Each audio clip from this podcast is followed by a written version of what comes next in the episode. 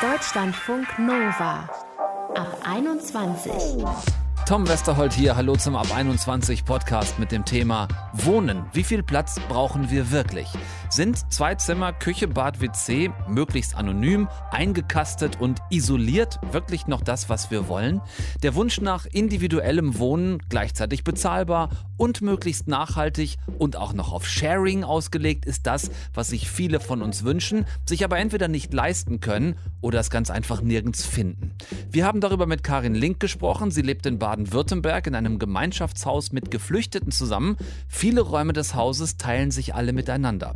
Wir haben die Wohnsoziologin Christine Hannemann gefragt, warum wir oft immer noch wohnen, wie wir es eigentlich gar nicht wollen. Und wir haben mit Matthias Larisch über dessen ganz anderes Leben im Kanthaus in Sachsen gesprochen. Einem Haus, in dem sich wirklich alle alles teilen. Wie genau sieht das in eurem Alltag aus, Matthias? Ja, also im Endeffekt leben wir hier in zwei Häusern, die früher auch mal ganz klassische zwei bis drei Zimmerwohnungen enthalten haben. Und wir haben jetzt einfach diese Wohnungen quasi zusammengelegt und den Räumen hauptsächlich verschiedene Zwecke zugeordnet. Das mhm. heißt, bei uns gibt es Büros, Badezimmer, aber auch eine Küche oder ein Wohnzimmer, ein Esszimmer und auch einige Rückzugsräume, in die man sich mal verkriechen kann, wenn man keine Lust auf Gemeinschaft hat. Was ist der Ursprungsgedanke für das Kanthaus gewesen? Du bist ja seit Anfang an, seit 2017 schon dabei. Also es gibt noch eine Geschichte, die quasi schon lange vor 2017 angefangen hat. Denn viele Menschen, die hier 2017 mit angefangen haben, die waren vorher schon einige Jahre zusammen unterwegs, um an verschiedenen Projekten im Kontext ähm, von ja, Umweltschutz oder auch generell Ressourcenverschwendung miteinander zu arbeiten. Und dann war eben der Gedanke da, dass es doch schön wäre, selbst so ein Haus zu haben, wo quasi der Fokus darauf liegt, dass die Menschen, die dort leben, an Projekten arbeiten, wo sie sonst vielleicht nicht so die Gelegenheit zu hätten, wenn sie sich nebenbei noch um dieses klassische normale Leben bemühen müssen. Das heißt, mhm. irgendwie jeden Tag zur Arbeit gehen müssen, wieder nach Hause kommen und ja, so gesehen gar nicht die Zeit haben, sich auf die Projekte zu konzentrieren, auf die sie Lust haben. Mhm, also es gibt einen Gemeinschaftsgedanken, es gibt einen, einen ressourcenschonenden Background, es ging auch um Synergien, die man miteinander schaffen kann. Jetzt habe ich eingangs gesagt, dass ihr im Kanthaus tatsächlich alles miteinander teilt. Wie sieht das genau bei euch im täglichen Zusammenleben aus? Ja, alles miteinander teilen, klingt natürlich gleich immer erstmal so. Das stimmt schon, dass wir im Verhältnis zu dem, was vielleicht normal ist, äh, sehr viel miteinander teilen. Aber natürlich steht auch bei uns im Vordergrund, dass äh, auf die Bedürfnisse der Einzelnen Rücksicht genommen wird. Das heißt äh, zum Beispiel, hat erstmal selbstverständlich jeder sowas wie einen eigenen Computer. Bei der Kleidung sieht es dann schon wieder ein bisschen anders aus. Das heißt, es gibt hier zum Beispiel einen Gemeinschaftskleiderschrank, wo sich alle bedienen können, die hier im Haus sind. Allerdings wird niemand dafür schief angeguckt, wenn er oder sie auch eigene Kleidung trägt. Und es gibt auch Verstaumöglichkeiten für private Dinge, die auch im Alltag zugegriffen werden können. Das heißt, im Prinzip wird hier niemand dazu aufgefordert, daran teilzunehmen, alles zu teilen, sondern es geht darum, dass jeder und jede so viel da mitmacht, wie er oder sie mag. Dann lass uns ans Eingemachte gehen. Dann lass uns darüber reden, ähm, Badezimmer beispielsweise zu teilen, auch vielleicht Kosmetikartikel zu teilen. Oder, das ist ja bei euch im Kanthaus teilweise auch so, auch Schlafzimmer und Betten zu teilen. Also funktioniert das bei euch wirklich alles vollständig reibungslos oder gibt es da auch Grenzen, wo manche Bewohner, Bewohnerinnen bei euch dann sagen, also sorry, da hört jetzt für mich gerade mal Teilen auf? Also es gibt ja, wie gesagt, immer die Möglichkeit, sich so viel Rückzug zu nehmen, wie der Mensch gerade benötigt. Das heißt, obwohl wir mit meistens so 10 bis 15 Menschen nur ein Badezimmer haben, gibt es da eigentlich selten Konflikte, weil halt vielleicht auch nicht immer alle gleichzeitig duschen wollen. Und abends beim Zähneputzen ist es vielleicht sogar ganz schön, mal nicht alleine im Badezimmer zu sein. Mhm. Bei den Schlafräumen sieht es bei uns so aus, dass wir zum Beispiel ein Matratzenlager haben, wo dann auch abends gerne mal ein Film zusammengeschaut wird. Dann haben wir so ein hostelmäßiges Schlafzimmer, wo mehrere Betten stehen, die sich Menschen auch quasi ja, längerfristig reservieren können, um dann jede Nacht alleine im gleichen Bett zu schlafen. Und wir haben eine Handvoll Räume, so fünf sind es, glaube ich, gerade, wo einfach nur einzelne Betten drin stehen und wo man dann die Tür hinter sich zumachen kann und dann auch alleine in diesem Raum ist. Und so ist es auch so, dass das alles unterschiedlich angenommen wird. Das heißt, es gibt einzelne Menschen, die haben die Präferenz, gerne hauptsächlich alleine zu schlafen und äh, die können der dann auch nachgehen. Und andere lieben das halt auch gerne, nicht alleine zu schlafen und sind dann halt in diesen Gemeinschaftsschlafräumen, die ich am Anfang angesprochen habe, eher zu Hause. Und so funktioniert das sehr gut. Und ja, eigentlich haben wir in dem Bereich keine Konflikte miteinander. Ich hoffe, du verzeihst mir die folgende Frage, weil sie wirklich nicht irgendein blödes Klischee bedienen soll. Wie funktioniert das mit Sauberkeit, mit Hygiene? Läuft das auch so reibungslos? Ja, wir haben jeden Donnerstag um 10 unsere Power Hour. Das mhm. ist das gemeinsame Putzen des Hauses. Das beginnt immer damit, dass der Plan vorgelesen wird, was alles zu erledigen ist. Da sind dann halt die typischen Sachen drauf wie Küchen, Badezimmer putzen, Staubsaugen, wischen, aber auch sowas wie Fenster putzen oder den Müll rausbringen. Und ja, dann werden die Aufgaben aufgeteilt und so ein bis zwei Stunden dann gemeinsam das Haus geputzt. Wir haben vor ein paar Monaten damit angefangen, das auch immer noch ein bisschen lustiger zu machen. Und ähm, eine Person, die Lust dazu hat, legt dann nebenbei immer noch ein bisschen Musik auf, die wir dann alle über Funkkopfhörer hören. Ja, und so wird einmal die Woche quasi so ein Grundputz gemacht und zwischendurch können Menschen auch ihren individuellen Sauberkeitsbedürfnissen nachgehen, aber das ist meistens gar nicht so nötig. Ja, und daran beteiligt sich dann auch jeder dran. Also es gibt dann nicht Leute bei euch, die dadurch den Ärger auf sich ziehen, dass sie sich dann rechtzeitig, wenn der Donnerstag droht, äh, immer ausklingen, weil sie sagen, also heute habe ich ganz blöd überhaupt keine Zeit. Nee, also meistens sind echt alle dabei. Oder mhm. die, die nicht dabei sind, haben halt irgendeinen Grund. Ja. Wie regelt ihr das in eurer Gemeinschaft, wenn doch mal Konflikte zu dem einen oder anderen Thema auftauchen? Ja, also wir haben ähm, eine relativ klar definierte Grundstruktur. Die heißt bei uns auch Constitution oder Verfassung, was jetzt ja wirklich erstmal sehr formal klingt.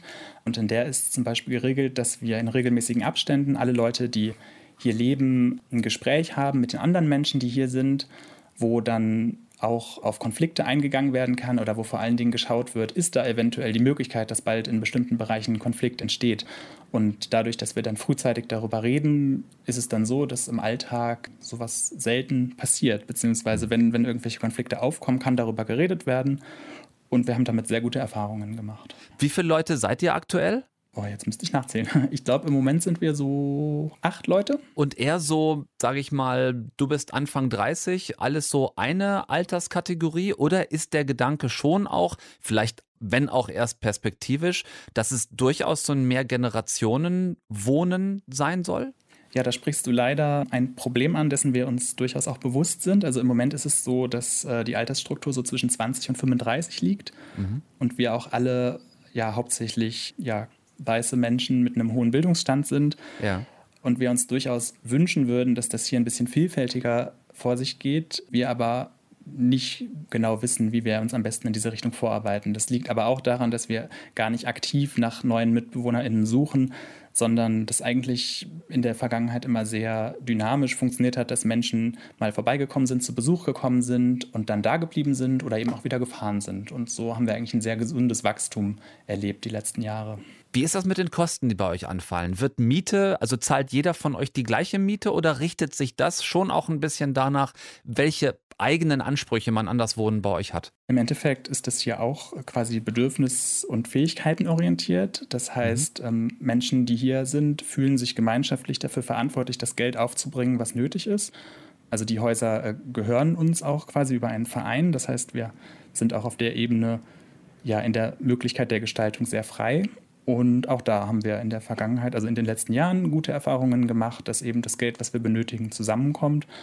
Und das kann auch so aussehen, dass eben nicht alle Menschen, wenn es gerade nicht möglich ist, ähm, finanziellen Beitrag dazu leisten müssen. Und das ist auch auf jeden Fall eine unserer Ideen dabei, denn es geht halt darum, Menschen auch ermöglichen, Zeit für ihre Projekte die Ihnen und uns eben am Herzen liegen und die wir wichtig finden, finden können. Also es gibt sie durchaus, die alternativen Wohnprojekte zum oft eher anonymen und standardisierten, durchdefinierten Zweizimmer-Küche, Bad, WC, wie zum Beispiel gerade gehört im Kanthaus im sächsischen Wurzen, in dem die Bewohner Lebensraum, Nahrungsmittel, selbst Kleidung und Betten miteinander teilen und dabei auf Nachhaltigkeit, Ressourcenschonung und Synergieeffekte durch ebenfalls gemeinsames Arbeiten setzen. Darüber gesprochen haben wir mit Matthias Larisch. Er wohnt seit Gründung der Initiative 2017 schon im Kanthaus.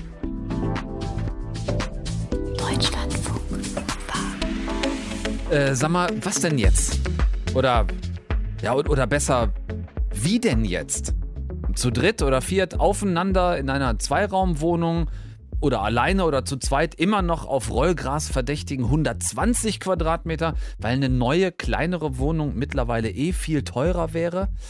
Ja, dann ist Wohnplatz für viele in Corona-Homeoffice-Zeiten auch Arbeitsplatz geworden. Naja, und obwohl es gar kein Kind gibt, heißt dieses Extrazimmer dann neben dem Schlafzimmer irgendwie automatisch Kinderzimmer. Wir wohnen gerade oft etwas merkwürdig, sehr nach jahrzehntealter Definition von Raum und Haus und eigentlich eher so, wie der Wohnungsmarkt es uns vorgibt und nicht, wie wir eigentlich gerne wohnen würden. Warum machen wir das? Und muss das überhaupt so sein? Darüber sprechen wir jetzt mit einer der ganz wenigen Wohnsoziologinnen in Deutschland, mit Christine Hannemann. Gibt es sowas wie die perfekte oder die optimale Wohnung? Gibt es das überhaupt? Nein, das muss ich leider gleich so sagen. Es gibt natürlich grundlegende Bedürfnisse beim Wohnen. Schutz, Sicherheit, Wärme, eine bestimmte Größe, Grün, eine Bezahlbarkeit und so weiter. Aber darüber hinaus differenziert sich Wohnen doch sehr stark weil ja unsere Lebenslagen so unterschiedlich sind, weil unsere Partnersituationen so verschieden sind.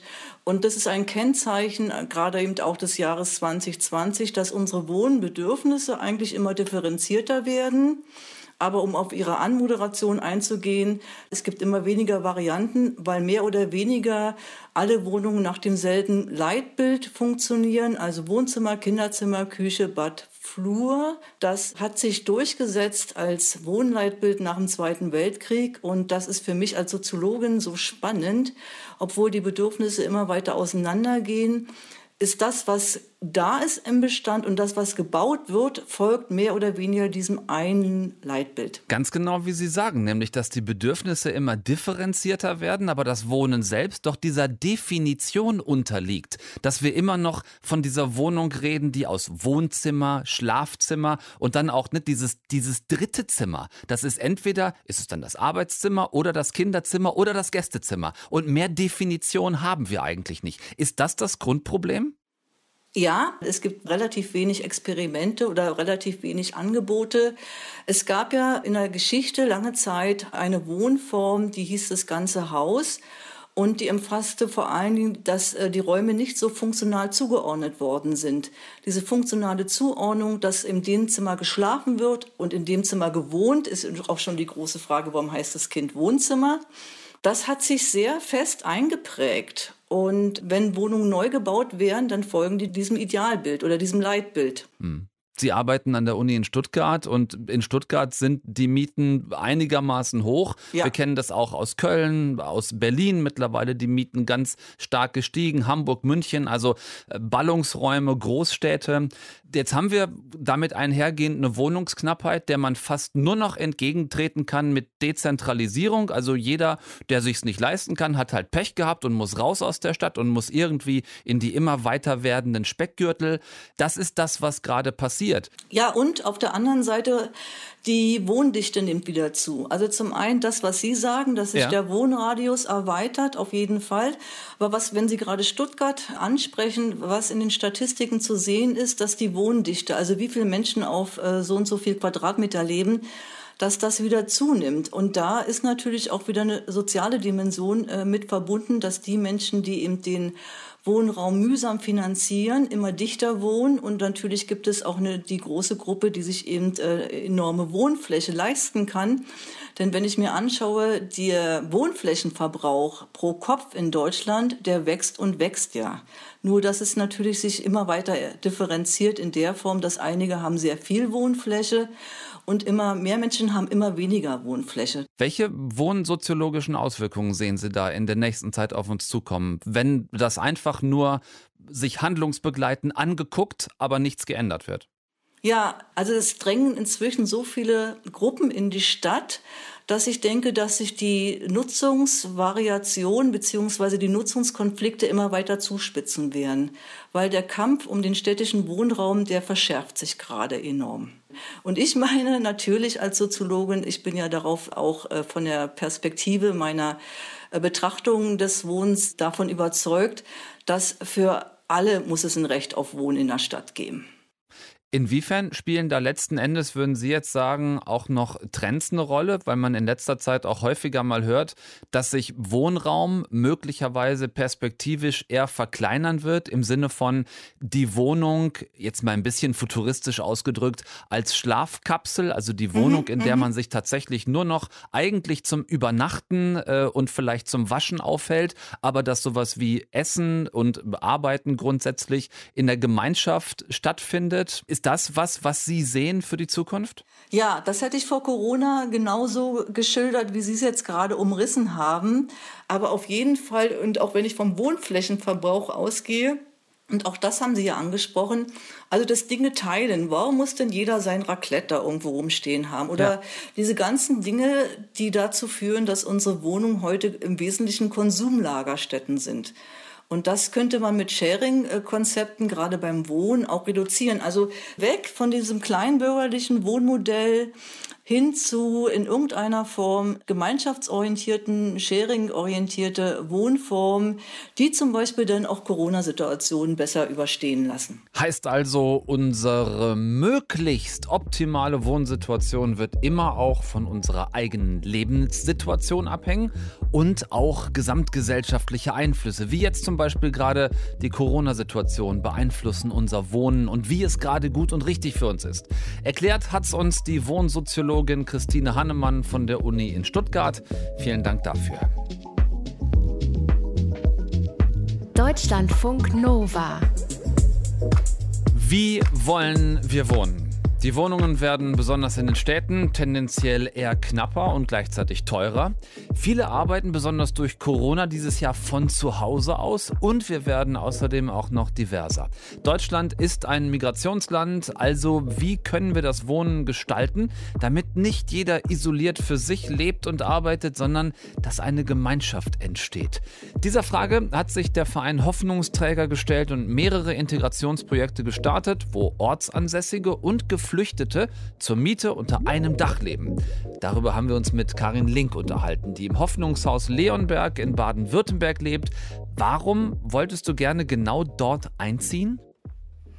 Ja, also mein Mann und ich, wir haben als Ehepaar schon in einer Wohngemeinschaft, in einer Studentenwohnung gelebt und fanden das damals so bereichernd, dass wir uns nicht unbedingt immer aussuchen konnten, mit wem wir da leben, und dass es da eine bunte Vielfalt gab. Mhm. Dann haben wir unsere erste Tochter gekriegt und dachten, okay, ein bisschen mehr Platz als ein Zimmer wäre schön. Aber wir wollten auch nicht so in dieses klassische gleich rutschen, eben halt irgendein Reihenmittelhaus, Garten und so. Ja, Gartenzwerge. Und ja, genau. Und haben wir gedacht, irgendwie wäre es cool, wenn wir uns diese Bereicherung irgendwie in irgendeiner Form erhalten könnten. Mhm. Wir wussten noch nicht so genau, auf was wir uns da einlassen. Wir mhm. wussten, es werden geflüchtete Familien einziehen und auch andere Deutsche noch dazu. Und dann haben wir gesagt, ja, machen wir. genau. Jetzt hast du eben schon selbst von eurer WG-Vergangenheit geredet. Wenn mhm. du das Hoffnungshaus, wie ihr jetzt lebt, mal einordnest zwischen vielleicht so der Studenten-WG, da können viele was mit anfangen, und dem klassischen Dreizimmer, Küche, Bad, WC, wo dazwischen befindet ihr euch jetzt? Ich würde sagen, es ist am einfachsten beschrieben als Mehrfamilienhaus, mhm. wo jeder seine eigene Wohnung hat. Mit dem Unterschied, dass ich meinen Nachbar sehr gut kenne und mehrfach am Tag sehe. Mhm, okay. Genau. Das heißt, dieser Austausch zwischeneinander, der ist gewünscht. Wird der auch irgendwie gefördert? Ist das anders? Weil ich könnte das ja auch in jedem anderen Mehrfamilienhaus machen, mhm. wenn ich Lust habe, Kontakt zu meinen Nachbarn halten. Das kann ich ja eigentlich überall. Ja, also klar, wünschenswert, wenn das überall passieren würde, das wäre gigantisch, dann bräuchte man so eine Idee nicht, mhm. äh, dann bräuchte man den Rahmen nicht, aber der Rahmen begünstigt es natürlich. Wir haben super schöne Gemeinschaftsräume, die uns allen zur Verfügung stehen. Ein kleines Wohnzimmer, einen tollen Saal, wo wir wirklich alle Bewohner auch zusammen essen können oder nach einem Grillen oder Geburtstage feiern oder so. Wir haben ein Kinderzimmer, wo die Kinder die eben in den Wohnungen dann doch manchmal auch sehr beengt sind, einfach mal runtergehen können, ins, sich austoben oder eben mit Nachbarskindern spielen können und es ist nicht unbedingt das eigene Wohnzimmer, das nachher aussieht wie Sau. Sehr praktisch. Genau, also so ein paar Dinge gibt es eben, die diese Gemeinschaft fördern oder wo es einfach viel leichter machen, auch in Kontakt zu gehen. Gerade am Anfang war es einfach auch oder ist die Hürde, jemand zu sich selber einzuladen, doch auch noch ein bisschen größer, wenn man sich noch nicht so gut kennt und erst kennenlernt. Dann ist natürlich toll, wenn man einfach in einem Gemeinschaftsgarten sitzen kann und sich mal so, sag ich mal, locker kennenlernen kann. Genau. Klingt ja aber schon ein bisschen auch bei euch nach Mehrgenerationen-Prinzip, ne? Ja, das ist es nicht ganz. Also wir haben wirklich viele, viele Ehepaare mit Kindern. Mhm. Wir haben auch eine Wohngemeinschaft mit jungen Männern. Wir haben ein bisschen älteres Ehepaar, das jetzt ganz neu noch eingezogen ist. Aber das ist wirklich auch eine Bereicherung dann, die nicht so in dieser klassischen Babyphase gerade sind oder Kleinkindphase, genau. Ja. Die, die Sprache, die Kommunikation, mhm. wie funktioniert das bei euch? Also am Anfang, klar, vor fast vier Jahren hat es ja angefangen. Da waren die ersten Geflüchteten, die eingezogen sind auf, aus Afghanistan. Wir haben uns schon sehr mit Händen und Füßen unterhalten. Ähm, es ging dann aber natürlich immer also relativ schnell, dass man irgendwie einen Draht zueinander gefunden hat. Und am schnellsten sind natürlich die Kinder, weil sie auch in die Schule gehen. Ja. Und am meisten Förderung einfach auch erfahren. Aber wir bieten auch innerhalb von unserem Hoffnungshaus Sprachkurse an, die nicht nur für unsere Bewohner sind, sondern auch für andere Geflüchtete, die in Leonberg offen sind und kostenfrei sind. Und genau, und so haben die eigentlich relativ schnell Zugang zur Sprache. Dabei heißt es doch immer, ihr könnt alles außer Hochdeutsch. Ja. Aber weil wir sind jetzt auch ein guter Mix im Haus, also nicht nur Schwaben hier gelandet. Ja. Genau. ja. Habt ihr, das ist, ist so ein böses Wort, ich möchte es eigentlich ja. vermeiden, aber ich weiß nicht genau wie. Ich hoffe, du verstehst es nicht falsch. Gibt es in den Hoffnungshäusern eine Quote, wirklich in Anführungszeichen, im Sinne von, ist es wirklich 50-50 aufgeteilt? Also das Ziel ist es auf jeden Fall 50-50 hier in Leonberg zu leben.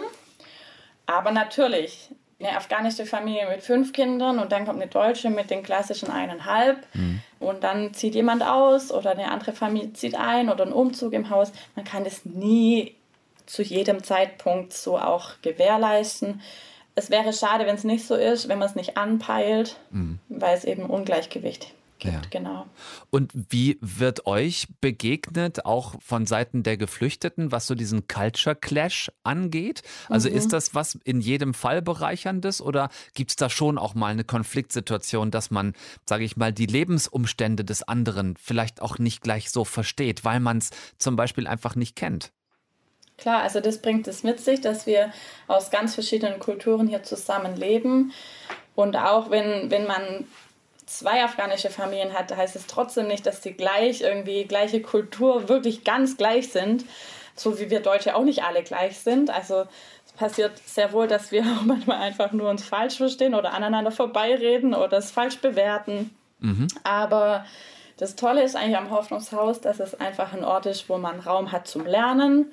Dadurch, dass wir einfach in der Beziehung miteinander leben, den Alltag teilen. Da hat auch keine Angst nachzufragen oder das freundlich nochmal zu sagen, bis es auch wirklich ankommt, ein mhm. Nein. Wer sich nicht traut, ein Nein zu sagen, der sagt es halt dann blumiger. Ja. Das kommt dann schon an. Also genau. Oder man findet einfach neue Wege zwischen diesem warme Kultur, ich sage nie Nein und Deutsch, ich sage ganz klar, es gibt ja viele ja. Zwischenwege, die auch gut sind. Und wenn es mal Konfliktsituationen gibt, regelt ihr das dann jeweils komplett unter euch oder spricht man dann den Träger an? Wie wird das geregelt?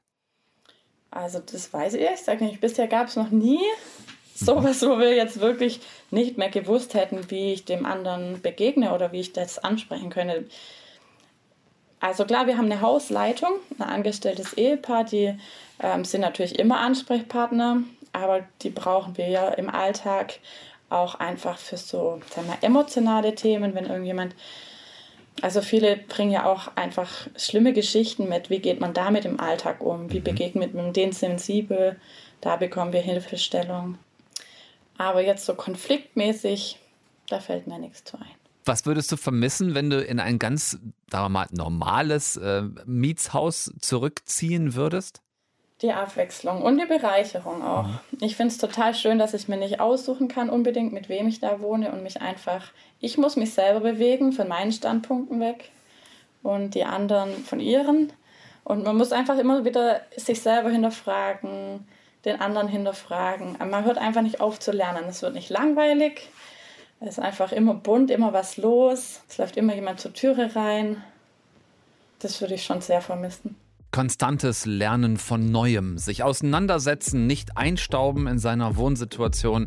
Das ist für Menschen wie Karin Link wichtig, die sich ein so alternatives Wohnen für sich aussuchen wie im Hoffnungshaus Leonberg. In dem leben deutsche und geflüchtete Familien miteinander, miteinander und eben nicht nebeneinander her. Ist nicht immer leicht, aber extrem bereichernd, hat uns Karin erzählt. Deutschlandfunk Nova. Es bleibt also am Ende oft nur der Kompromiss. Was kann ich mir leisten? Welche Wohnformen kann ich in meiner Umgebung überhaupt auch finden, wenn ich nicht gleich mein eigenes Haus bauen und sowieso alles ganz anders machen will als alle anderen? Aber es gibt sie, die Alternativen zu zwei Zimmer, Küche, Bad, WC. Es gibt Communities, in denen das eigene aufs Nötigste reduziert ist und vieles andere geteilt wird, um voneinander zu profitieren. Und einige davon habt ihr in dieser Ab 21 kennengelernt. Deutschlandfunk Nova. Ab 21. 21. Die Podcasts jederzeit auch auf deutschlandfunknova.de.